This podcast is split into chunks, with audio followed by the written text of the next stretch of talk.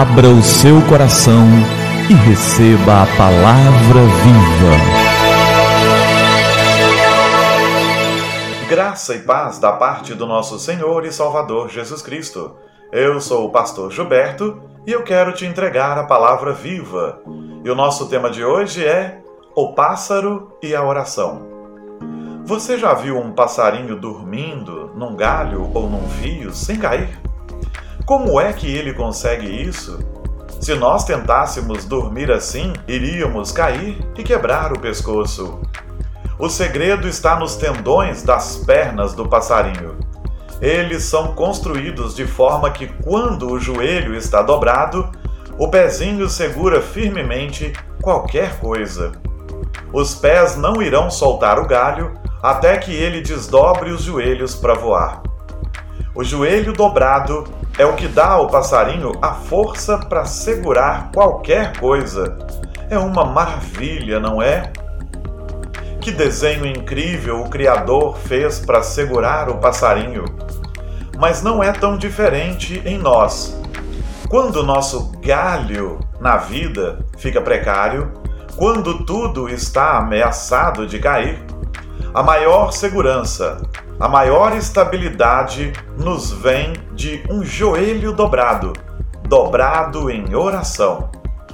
Se você algumas vezes se vê num emaranhado de problemas que o fazem perder a fé, desanimar de caminhar, não caminhe mais sozinho. Jesus pode fortalecê-lo e caminhar com você por toda a sua vida.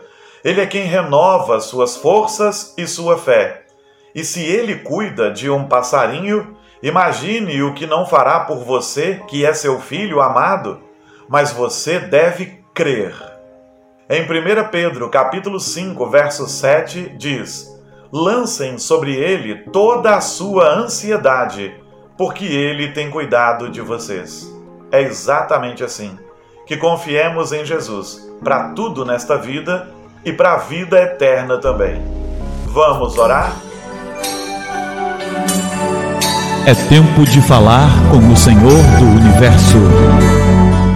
Pai querido, obrigado pela tua graça e amor, obrigado pelo cuidado do Senhor.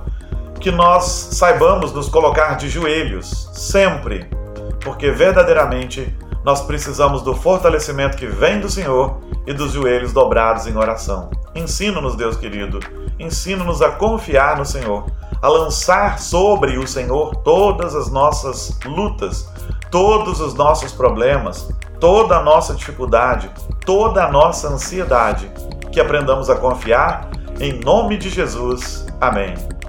Amém.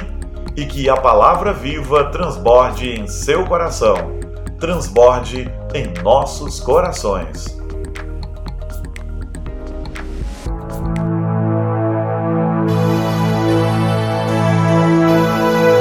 Abra o seu coração e receba a palavra viva.